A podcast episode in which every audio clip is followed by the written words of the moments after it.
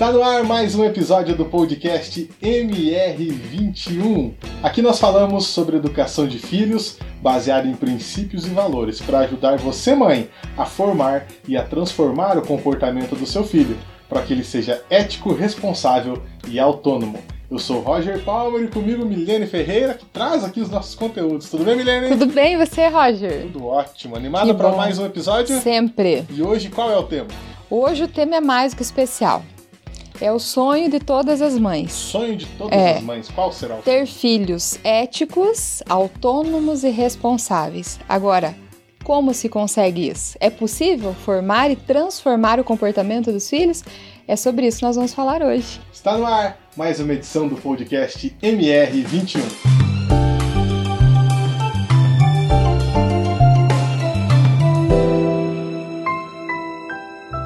Então, o nosso tema hoje a gente fala sobre formação, transformação de comportamento.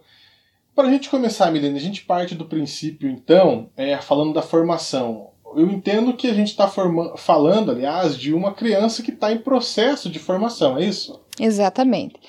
Veja, quando nós falamos em formar, significa dar uma forma, estruturar, certo? Geralmente os pais se preocupam, as mães se preocupam em devo dar uma bronca ou devo acolher? De, devo deixar de castigo ou devo, devo deixar no cantinho do pensamento? Eu devo levar no psicólogo ou espero a fase passar? Mas percebe que são atitudes que nós podemos dizer que são ações corretivas. Elas são momentâneas, elas são pontuais. Portanto, essas atitudes das mães, elas não formam. Porque como elas acontecem, Roger, ocasionalmente, não há um tempo para fixar aquilo, a criança não fixa aquilo. Então, falar sobre formação de filhos significa dar essa forma, dar uma estrutura. E formar o filho significa, então, promover ou fazer uma educação intencional. O que isso quer dizer? Que as mães sabem o que estão fazendo e por que estão fazendo.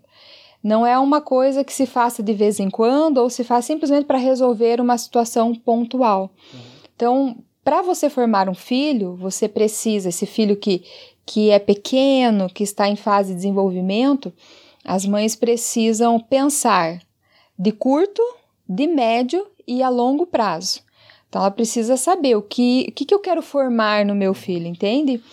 Então, é, se preocupar com essa educação que vai formar, ela é importante. Os pais não fazem aleatoriamente, não decidem aleatoriamente, pelo contrário, até mesmo ela tem mais tranquilidade para corrigir, para chamar atenção, para apoiar, para acolher quando é que se deve fazer cada uma dessas circunstâncias.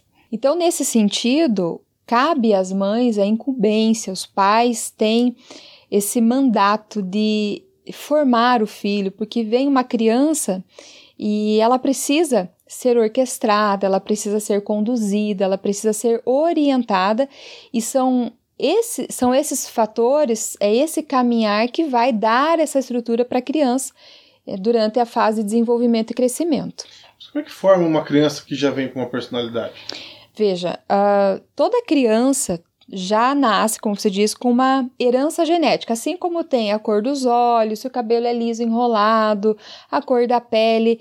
A personalidade também tem fatores genéticos, mas segundo pesquisas, na verdade não há um consenso sobre isso.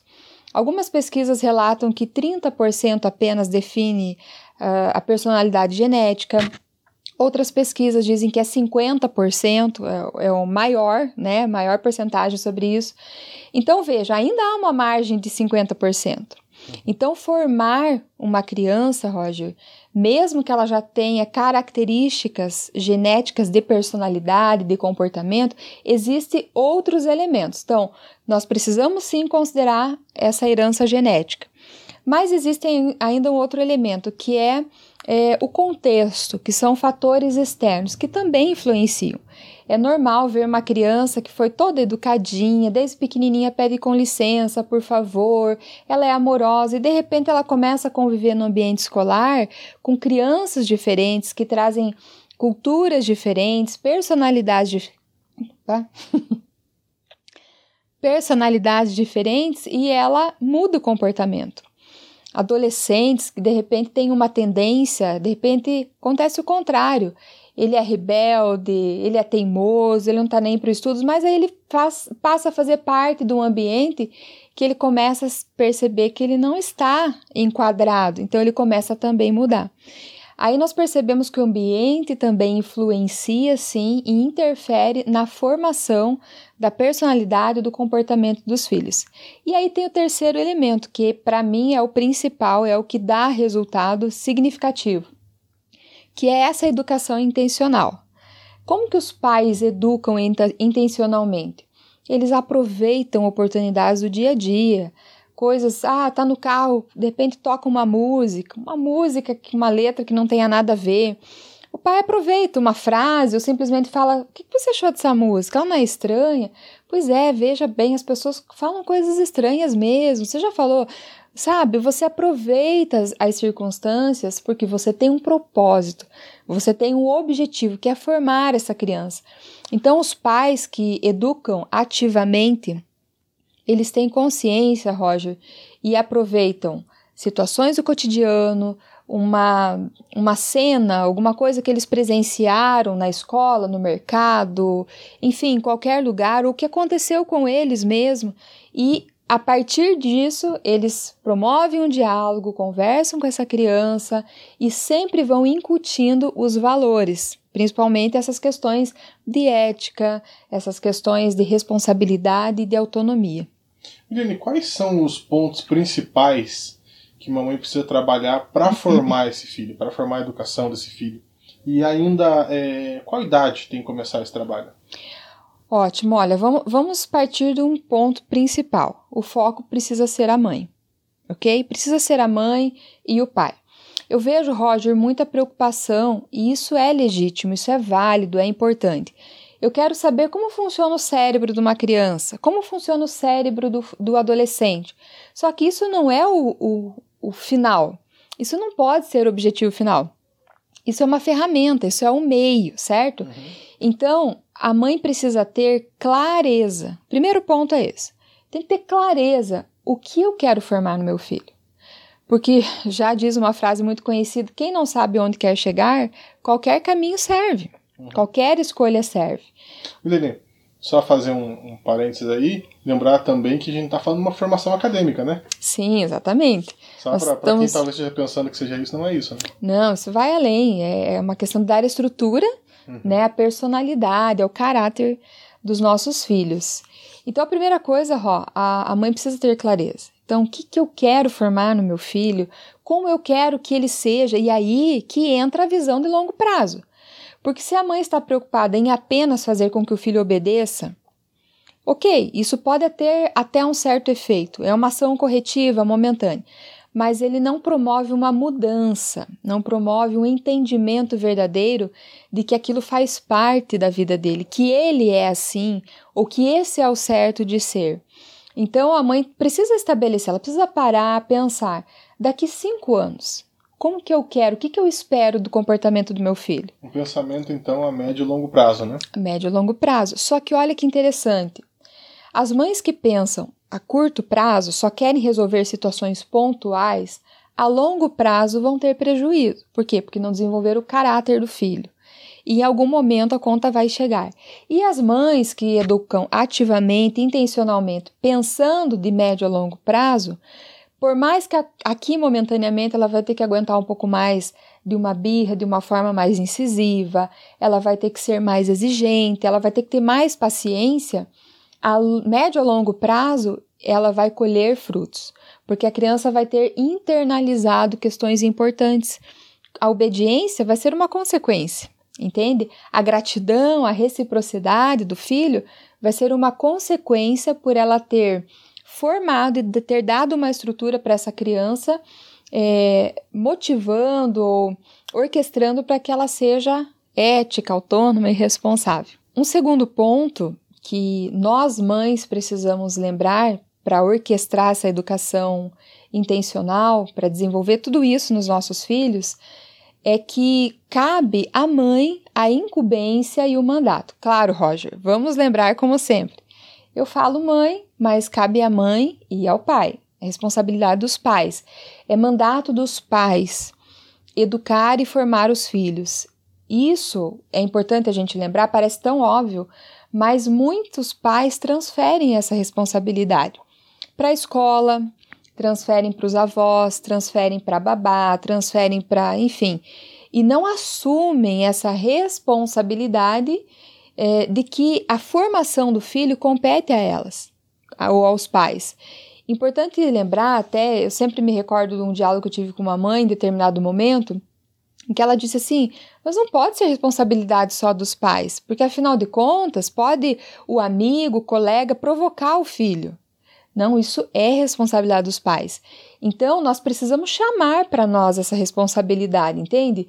Não tem como transferir ou dar uma disfarçada, uma maquiada na situação se o filho não é autônomo, se o filho não é responsável e nem ético, sim, a culpa é nossa. Eu sei que eu sempre falo que nós não temos que nos libertar da culpa, mas é em outro contexto, é em outro sentido. Não no sentido de nós nos isentarmos da responsabilidade. Então vamos tirar a palavra culpa Ok. e falar responsabilidade. Perfeito, Se pode seu ser. filho não é autônomo, não é responsável, não é ético, a responsabilidade é sua. Total. É responsabilidade nossa, mães. E enquanto nós não assumirmos isso com, com franqueza, com sinceridade, nós não vamos ter o resultado que esperamos. É sempre assim, continua fazendo as mesmas coisas e vai ter sempre os mesmos resultados. Então, o primeiro passo, né, você tem que ter clareza do que você quer com seu filho. Depois, quando você tem clareza, você tem um propósito, um objetivo, você consegue educar de forma intencional. Só isso? Não, você não pode abrir mão dessa incumbência, dessa responsabilidade que formar o filho é sim a responsabilidade dos pais. E ainda, Roger, um fator muito importante é o diálogo. O diálogo é extremamente importante, é peça fundamental nessa educação orquestrada, nessa educação intencional. Mas não é qualquer diálogo. Eu sempre ouço as mães falando, é sempre a mesma queixa. Mas eu falo, mas eu mando, mas eu peço. Não, mas eu falei para ele que é assim, mas como que você falou? Você pausou tudo, você parou, desligou a televisão, desligou o celular, você valorizou o momento? Porque quando nós falamos diálogo, é uma via de mão dupla. Uhum. Ninguém, não é um monólogo. Se só a mãe for falar, não é um diálogo. Sem contar que mesmo que seja um diálogo que os dois falem, o tom também é importante. Não adianta falar gri- gritando. Não, de nem jeito falar nenhum. gritar, é né? Já não é mais uma conversa. Né? A mãe, ela pode é, pôr tudo a perder, da maneira como ela fala. Então, a primeira dica é conversar não no calor da emoção. Até hoje eu falei sobre isso, né, para algumas mães, e você precisa preparar o momento. De repente, agendar o horário, o dia, olha. Tal dia nós vamos conversar, né? Às vezes ele, mas eu vou apanhar, mas eu tô de castigo. Veja, eu falei que é uma conversa.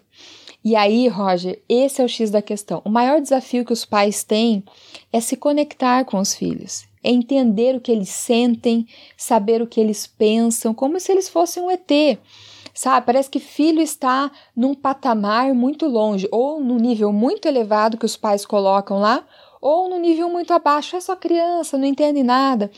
Mas quando nós entendemos que os nossos filhos estão em processo de formação ou até mesmo de transformação, nós precisamos respeitá-los como ser humano. Respeitar de igual para igual. Claro, adequar a linguagem, a estrutura, a idade do filho, sem dúvida, mas conversar com ele dando o devido valor.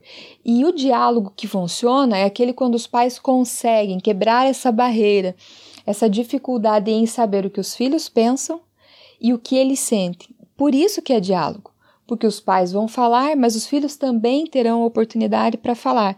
E aí eles vão se conectando. E a partir daí, esse diálogo é que vai promover essa educação orquestrada. Porque veja, como que os pais vão transmitir os valores e os princípios? Por meio do diálogo. Como que os pais vão estabelecer os limites? É por meio do diálogo. Como que os pais vão ajudar o filho na autoestima?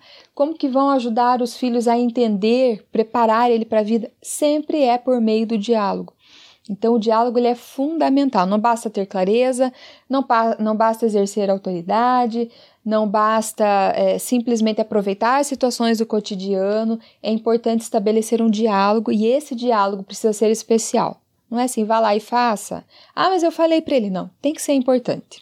E, e vê se eu tô certo também. Eu penso que é, eu penso isso no meu filho e eu vou contar uma coisinha aqui da como é que era com a gente aqui na minha casa.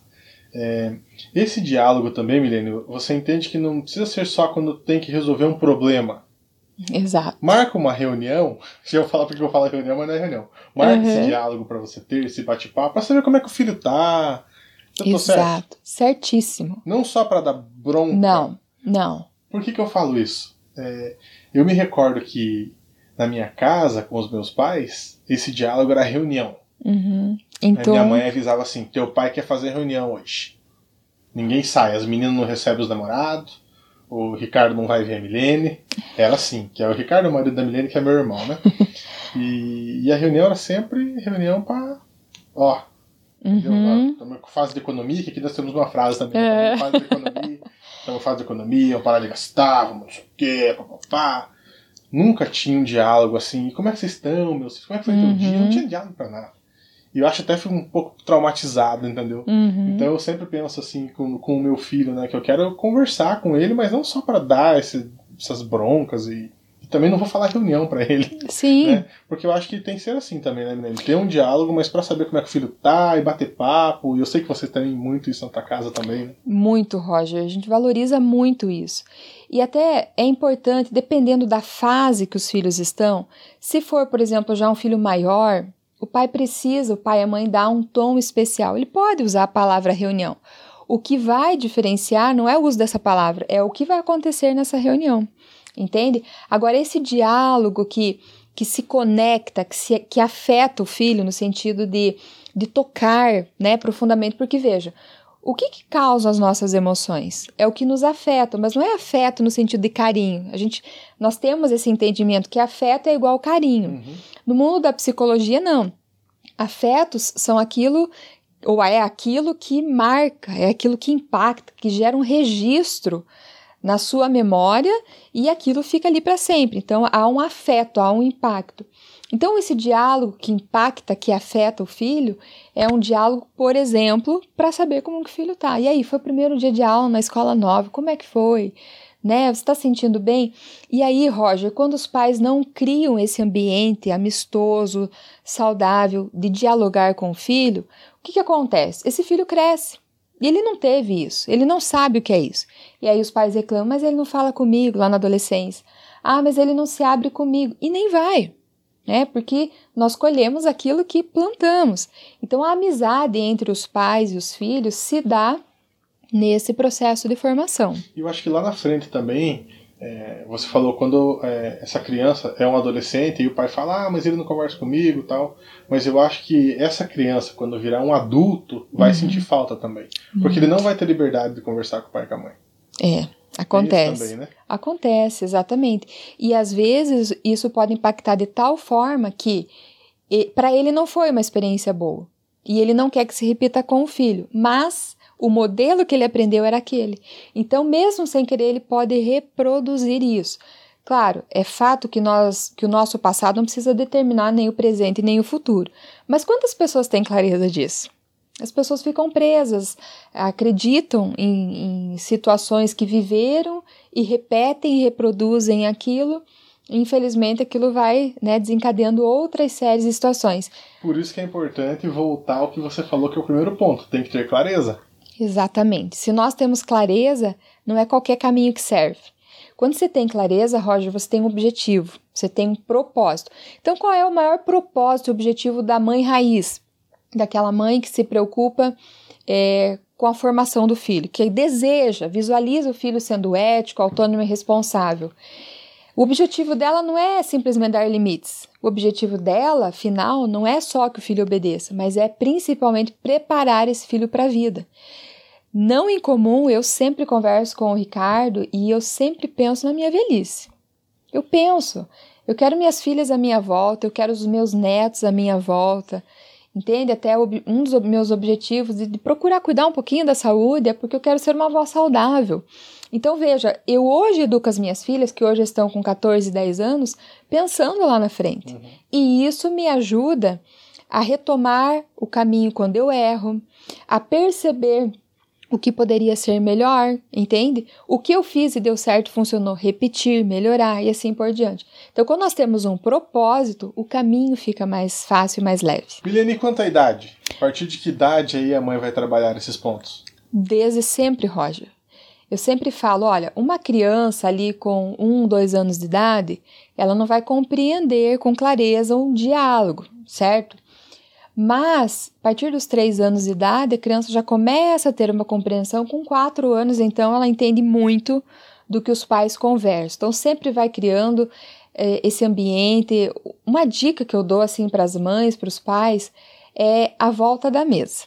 O melhor lugar para conversar com os filhos, para conversar, para dialogar é a volta mesmo. Terminou a refeição, aguenta um tempinho ali, um assunto vai puxando o outro, sabe? Coisas da vida, coisas que aconteceram, um desenho. Eu sempre falo assim. Uh, por exemplo, uma história que o filho conta que vivenciou lá na escola. Mãe, sabia que o fulano, o amiguinho tal, fez isso, fez aquilo? Não basta dizer, ah, é? Não, você tem que dar atenção, você tem que fazer ele perceber que aquilo é importante e de fato precisa ser importante. E aí você começa, é filho, o que, que você achou disso? Ah, como assim? Pois é, o que, que você achou? Você achou legal seu amiguinho derrubar a mochila do colega no chão? Não, mas por que não? Por mais, entende? Você vai instigando ele a responder e aí você junto vai construindo, então desde pequeno. Diálogo, né?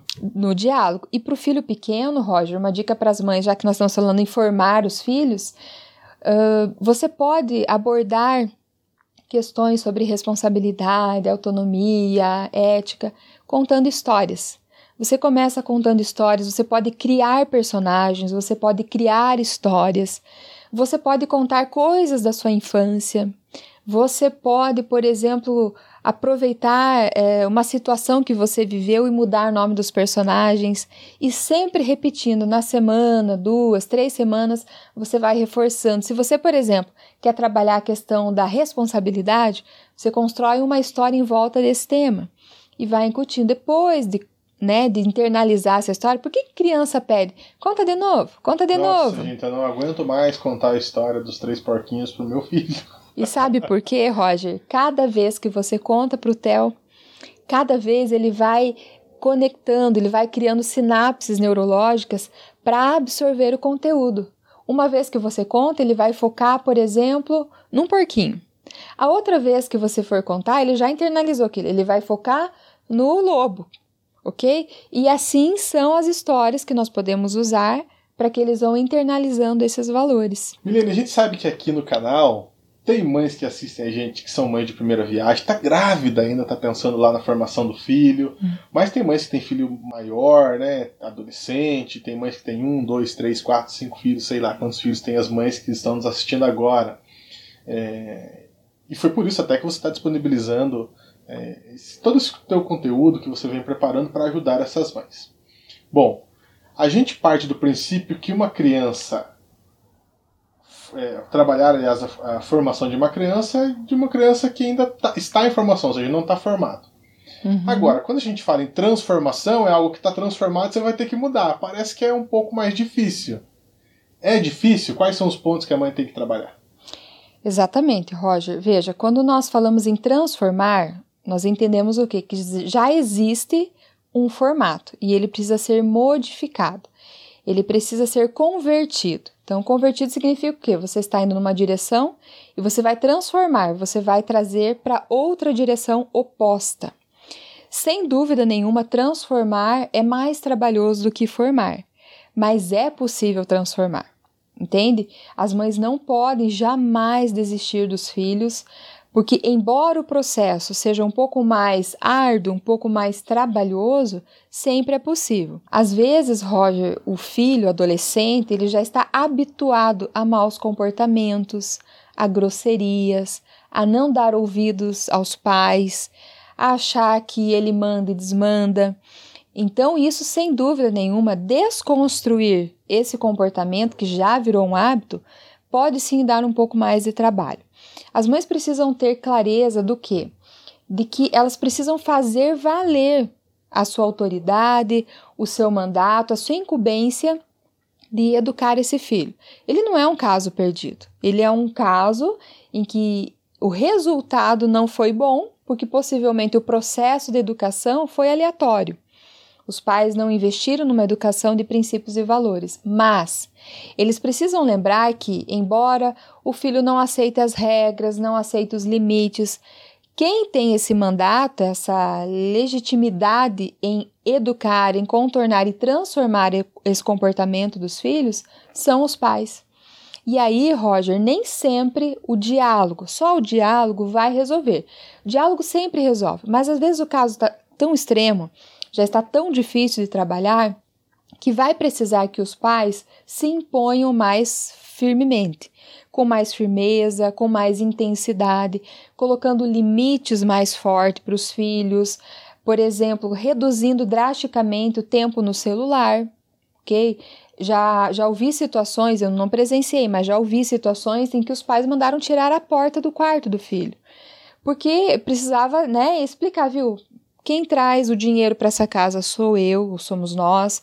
Quem te sustenta somos nós. Quem te deu esse celular, esse computador, somos nós, e sim, você deve a nós o respeito, e enquanto estiver nessa casa, você vai seguir essas regras. Não há problema nenhum, Roger, nos pais reconhecerem que erraram. Os pais não falam com os filhos sobre a educação, por que adotaram esse modelo de educação. E às vezes não fazem porque também não sabem que modelo estão adotando. Né? Mas a gente tem um modelo, mas nós temos uma abordagem então, filho é, é o projeto mais importante que um pai e uma mãe pode ter. É o empreendimento mais valioso que um pai e uma mãe podem investir. Então, eu sempre penso assim, como eu falei, pensar de médio a longo prazo. Veja, você vai morrer, eu vou morrer um dia, todos nós morreremos. E eu já ouvi muitas pessoas, já li sobre isso, que no leito de morte, ninguém se preocupa de não ter trocado o carro, Ninguém se preocupa com a cor da parede que deveria ter pintado, ninguém se preocupa com a promoção, eles se preocupam com o quê? Com os relacionamentos.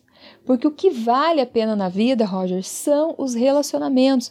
Como é que nós, pais e mães, não priorizamos a formação dos nossos filhos? Como é que nós deixamos esse bem mais precioso ser criado ou é, crescido de qualquer forma? Então, as mães têm essa incumbência, os pais têm essa incumbência de formar ou de transformar o comportamento dos filhos.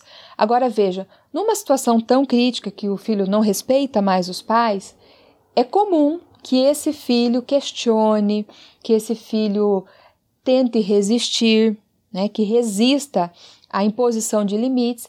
E aí, Roger, é importante que os pais saibam: os filhos têm direito a perguntar, têm direito a questionar e até se eles fizerem isso de forma respeitosa, não está errado.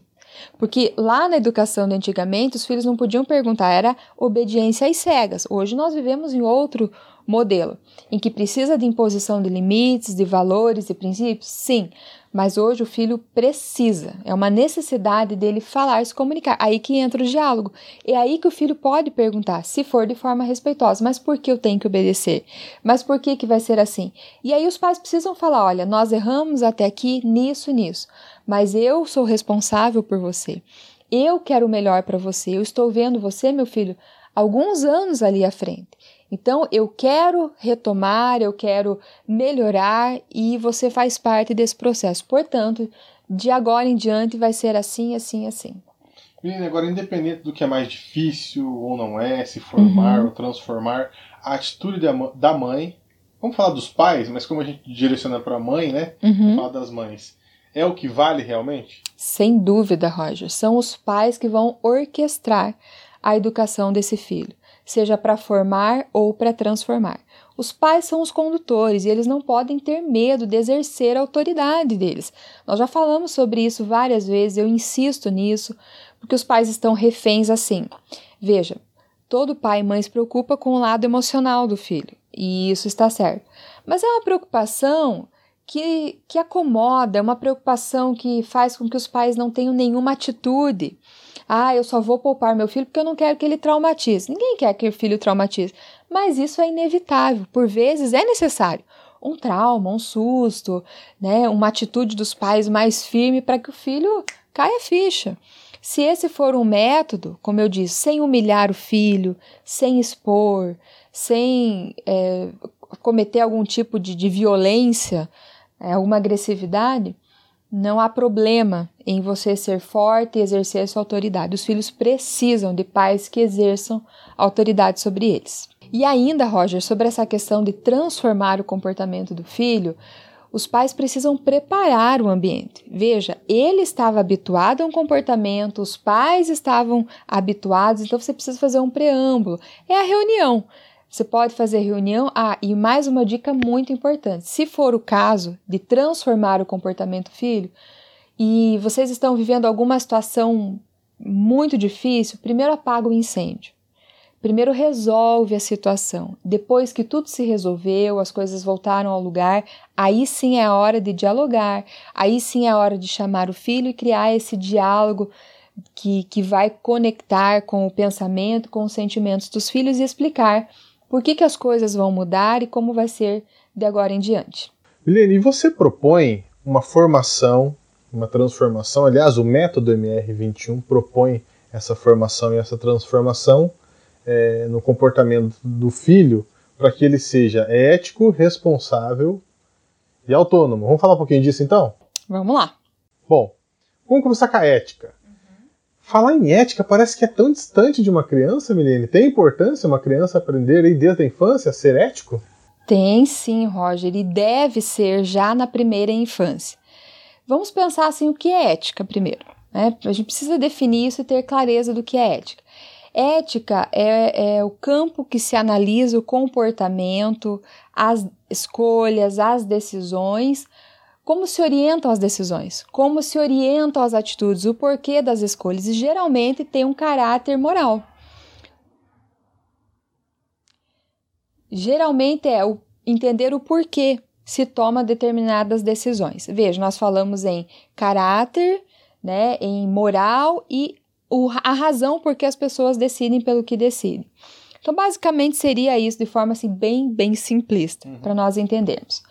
É na primeira infância, porque o pai vai conversando com o filho, já vai estabelecendo diálogo. Né? Lembrando que assim, se a criança é menor de dois anos, o pai simplesmente, o pai e a mãe, eles vão é, ordenando, vão delegando, faça isso, não faça, não pegue, obedeça, porque a criança não vai compreender, né? Como eu já disse. Depois ela vai tendo certo entendimento, e a partir dos quatro, dos quatro anos de idade, os pais já podem começar a explicar os porquês para os filhos. Então, os pais precisam chamar os filhos e explicar: olha, é minha responsabilidade ensinar você a ser uma pessoa grata, a ser uma pessoa que não vai tirar proveito das circunstâncias. Você não vai ser, meu filho, uma pessoa que vai cumprimentar as pessoas dependendo do nível social delas. Você não vai ser corrupto.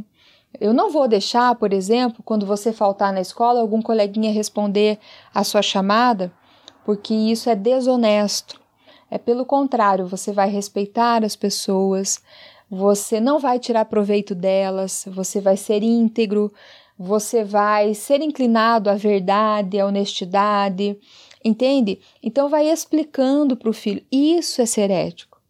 Por quê? Porque as decisões que o filho tomar no dia a dia vai ser baseado nessa estrutura moral. Que quem é que dá essa estrutura moral? São os pais. Roger, eu escuto muito dos pais assim: ah, eu escolho, como vocês sabem, eu né, trabalho numa escola confessional cristã. E muitos pais optam por essa escola porque, ah, é porque eu quero que meu filho aprenda valores. Eu quero que meu filho cresça num ambiente de valores e princípios cristãos. Ótimo! Lembra que eu falei que o ambiente externo também influenciam. Só que nenhum outro lugar ou nenhuma outra pessoa influencia tanto o filho na formação do que os pais, do que o lar, do que em casa. Então, até uma vez eu ouvi uma mãe falando assim: porque eu não sei falar essas coisas, eu não sei ensinar sobre essas coisas. Essas coisas que os pais não sabem.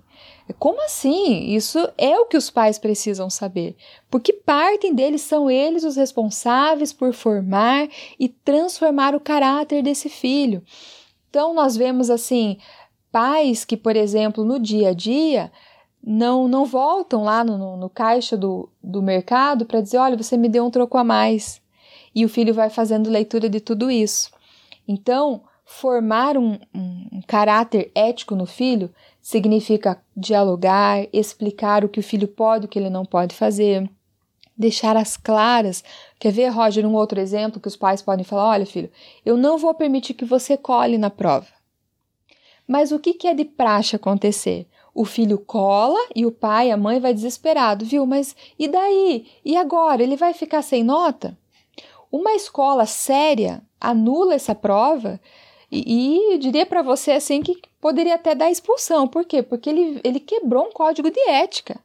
Se ele faz isso quando ele é criança, quando ele é adolescente, o que, que ele vai fazer quando for adulto? E se ele tem o aval dos pais e não aplicar uma consequência?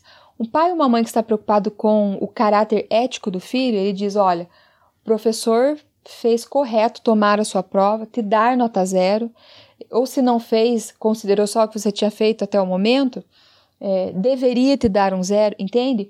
E deixar claro, porque isso vai trazendo clareza para o filho que é certo e o que é errado. Ensinar também, Roger, assim: você, filho, você não deve assumir um mérito que não é seu. Você não deve esperar ter mais além do que você realmente mereça. E isso chama-se ética.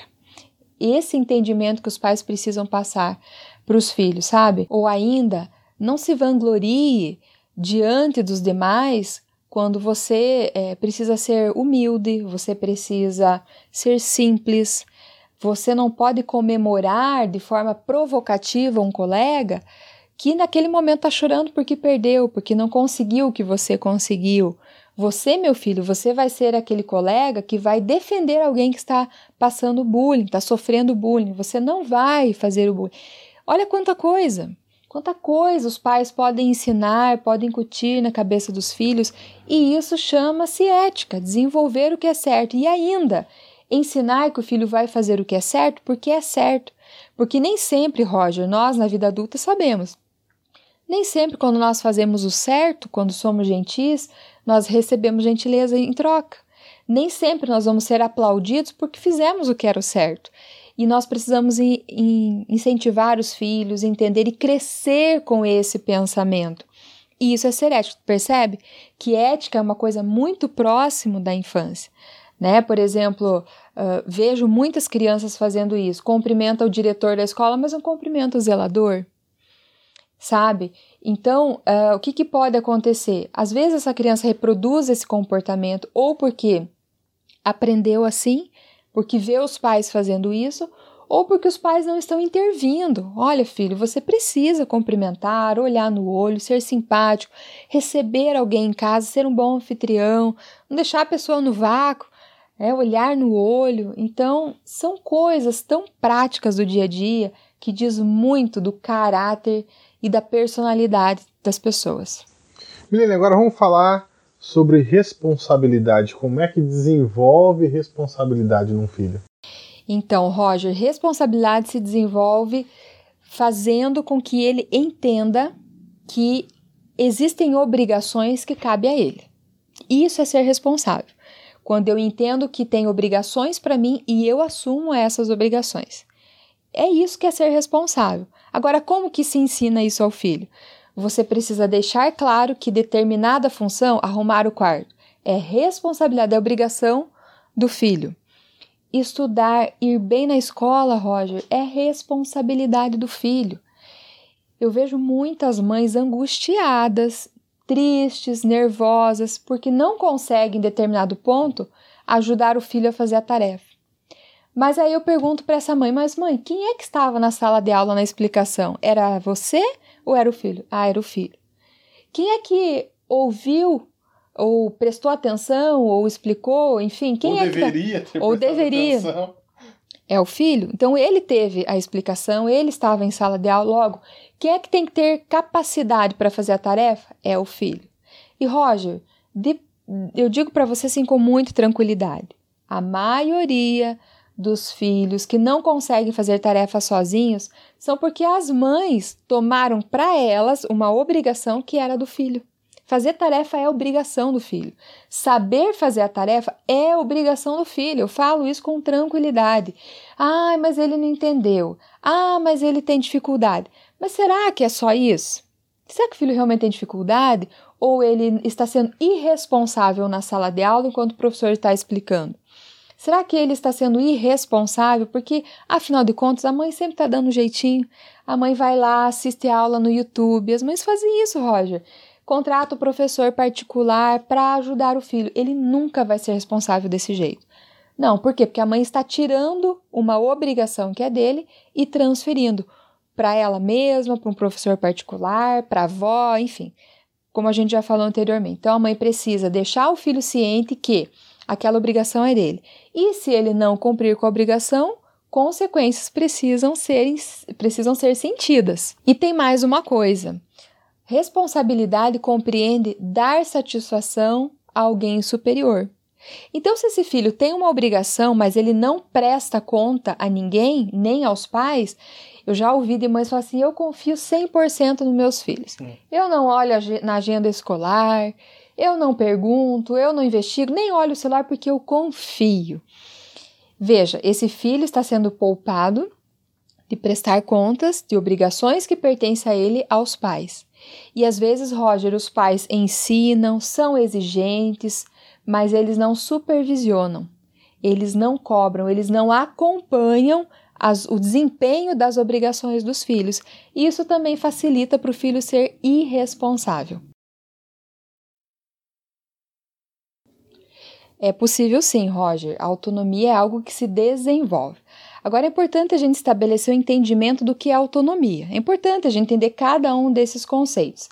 Autonomia significa ter capacidade de gerenciar suas escolhas, suas decisões, baseado nos seus princípios e pelos seus próprios meios. Então quer dizer que a pessoa autônoma, Roger, ela tem uma base de princípios que é o que vai nortear suas escolhas, e ela o faz com seus próprios meios, sem influências externas, por exemplo, certo? Agora, como que se desenvolve a autonomia nos filhos? Você precisa delegar responsabilidades, cobrar e deixar que ele sofra as consequências caso ele não cumpra com essas responsabilidades. Uhum. De modo prático, quando ainda é um bebê, você, Roger, os pais, as mães, podem estimular os filhos, por exemplo, a segurar a mamadeira. Não precisa a mãe ficar segurando. A partir do momento que ele desenvolveu essa habilidade, a mãe pode estimular que ele tome água no copinho sozinho, que ele segure a mamadeira, entende? Um outro exemplo, quando ele é pequeno, ele cai, ali os dois, três anos de idade. Ele cai, espera que ele se levante, que ele venha até você, que ele narre o que, ele, que aconteceu, mesmo que seja só chorando. Do que ele caiu, você sai correndo para atender uhum. ele. Vejo que são coisas simples, mas que impactam e que traduzem mensagens para esse filho, no consciente, subconsciente, enfim. E ele vai entendendo que ele precisa sempre ter escolhas, ter atitudes. Agora, quando o filho é maiorzinho, Quantas vezes os filhos pedem, ah, eu quero água, e a mãe levanta e vai servir o filho? Mas peraí, esse filho não tem condições? Ah, mas ele está assistindo. Filho, você está assistindo, pausa isso aí, vai lá e pega a sua água. Porque ele precisa entender que as pessoas que estão à volta dele não estão à volta dele para servi-lo, mas estão à volta dele para ajudá-lo. Nós, os pais, nós ajudamos os nossos filhos a entender conceitos, a fazer o que é certo e errado, a ensinar como se faz determinadas tarefas, mas não de servi-los. Então é importante que os pais tenham essa clareza, Roger, porque é no dia a dia, não é uma lição que se dá uma vez e pronto, agora meu filho está apto a ser autônomo. Não. É algo que se constrói diariamente, como eu falei, oportunidades do dia a dia que fazem com que os filhos desenvolvam essas habilidades de serem autônomos, responsáveis e éticos. E aí, Roger, quando essa criança, adolescente cresce, qual é o, o, o marco de sucesso para os pais saberem se desenvolver autonomia ou não? é você já desde sempre explicar para o filho e esperar que isso aconteça, que eles tenham a dignidade de viver por sua própria conta. De ele viver fazendo as suas escolhas, de arcar com as suas consequências, de não viver de favores dos outros, não viver dependente do pai e da mãe, mesmo depois de adulto, dele ser capaz de gerir a sua própria vida com os seus próprios recursos, porque isso é sinônimo de uma vida saudável. O filho cresceu, se desenvolveu, se tornou autônomo, então agora ele é capaz de gerenciar a sua própria vida. E, novamente, repito, isso é incumbência dos pais desenvolver a autonomia dos filhos. Agora, veja bem como uma coisa vai entrelaçando a outra. Os pais podem deixar claro para os filhos que ter uma vida autônoma requer conhecimento, portanto, Ir bem na escola é uma responsabilidade e o filho precisa desses conhecimentos escolares e acadêmicos para que ele tenha um suporte cultural, para que ele não seja um alienado, para que ele tenha um, um nível mínimo de cultura e de conhecimento para atuar lá fora para tomar decisões com base nos princípios que foram desenvolvidos, foram estruturados desde a sua infância e posteriormente ele possa então conduzir e fazer as suas escolhas depois de adulto. Menino, como é que se ensina ética, responsabilidade e autonomia para o filho? Se ensina dialogando, se ensina aproveitando situações, se ensina vivenciando com os filhos, ajudando e dando suporte. Mas quando eu falo, Roger, em dialogar, não significa só bater um papo e conversar, eu já falei isso. Agora tem um detalhe aqui que faz toda a diferença. Os filhos precisam entender o porquê das regras, o porquê dos limites. Alguns pais consideram fraqueza. Ah, mas eu não tenho que dar satisfação para o meu filho. Não é dar satisfação. É muito mais fácil você conquistar uma pessoa, comprar a tua ideia, a tua missão, quando ela entende o porquê, quando ela entende a razão daquilo. Com os filhos não é diferente. Lembra, você vai respeitá-lo como um ser humano. Então é importante que ele entenda o porquê que você estabeleceu esse ou aquele princípio, esse ou aquele valor, por que, que você vai impor esta regra ou aquela ordem, aquele limite. Isso faz parte. E veja bem, o filho pode questionar? Pode. Desde que forma respeitosa, porque às vezes o que está claro para mim não vai estar tá claro para o filho. Às vezes o que para mim é óbvio não pode ser óbvio para ele. Por quê? Porque ele tem uma idade diferente, a gente precisa considerar a idade. A gente precisa considerar o contexto, o momento que essa criança ou esse adolescente está vivendo. Então, desde que de forma respeitosa, o filho pode perguntar, ele quer entender a lógica disso tudo e os pais podem ser, sim responder a isso. Então, quando eu falo diálogo, como se ensina tudo isso, Roger, é explicando o porquê. Porque quando os pais explicam o porquê, Roger, os pais estão traduzindo para os filhos a vida social lá fora. Como é o mundo real? Como é o mundo adulto? Então, os pais explicando os porquês, eles vão traduzir esse mundo para os filhos. E isso faz mais sentido, isso traz uma lógica para eles, um entendimento e uma razão de, ah, então é por isso? Ah, então ok, vamos fazer. Porque os filhos sabem, Roger, quando os pais se preocupam com eles, os filhos sabem que os pais querem o melhor para eles, entende? Então, deixar isso claro vai ajudar e vai contribuir. E aí, em muitos casos, quando os pais não explicam os porquês, eles possivelmente terão filhos submissos, é, totalmente submissos, que não questiona e assim ele vai seguir para a vida. É o esposo que vai mandar nele, é a esposa que vai mandar, os filhos vão mandar e ele não vai ter nem condições de perguntar mais por quê. Por exemplo, mas por que, que eu não fui promovido? Mas por que, que eu tive esse desconto aqui na minha folha? Mas por que, que o meu cliente escolheu o outro e não a mim? Então, é uma submissão às cegas. Fica isso passivo, né? Totalmente passivo. Isso não é saudável. Ou isso, ou então, quando os pais não explicam os porquês, eles poderão ter um filho que é uma bomba relógio, a qualquer momento vai explodir. Está esperando a oportunidade para se rebelar contra os pais, para se revoltar. Então, o problema, Roger, não, não é dar limites, não é impor regras, não é deixar o filho sofrer consequência, é fazer os filhos entender e aí, mais uma vez, a importância do diálogo. Liliane, quais são as consequências de não formar ou transformar o comportamento do filho para que eles sejam éticos, responsáveis e autônomos? As consequências é justamente o oposto. O que é o oposto de um filho ético? é um filho não ético, é irresponsável e dependente. Então, uma criança ou adolescente que não foi orquestrada a sua formação ou a sua transformação para exercerem esses comportamentos de ética, responsabilidade e autonomia, serão pessoas, Roger, que possivelmente já na infância, na adolescência, trazem traços de pessoas que são inconvenientes, hum. são pessoas desagradáveis, e isso vai se acentuar na fase adulta. Claro que a possibilidade desse adulto passar por um processo de autoconhecimento, de melhorar, claro que é, mas a que custo isso vai ser? Isso vai ser um processo muito mais doloroso.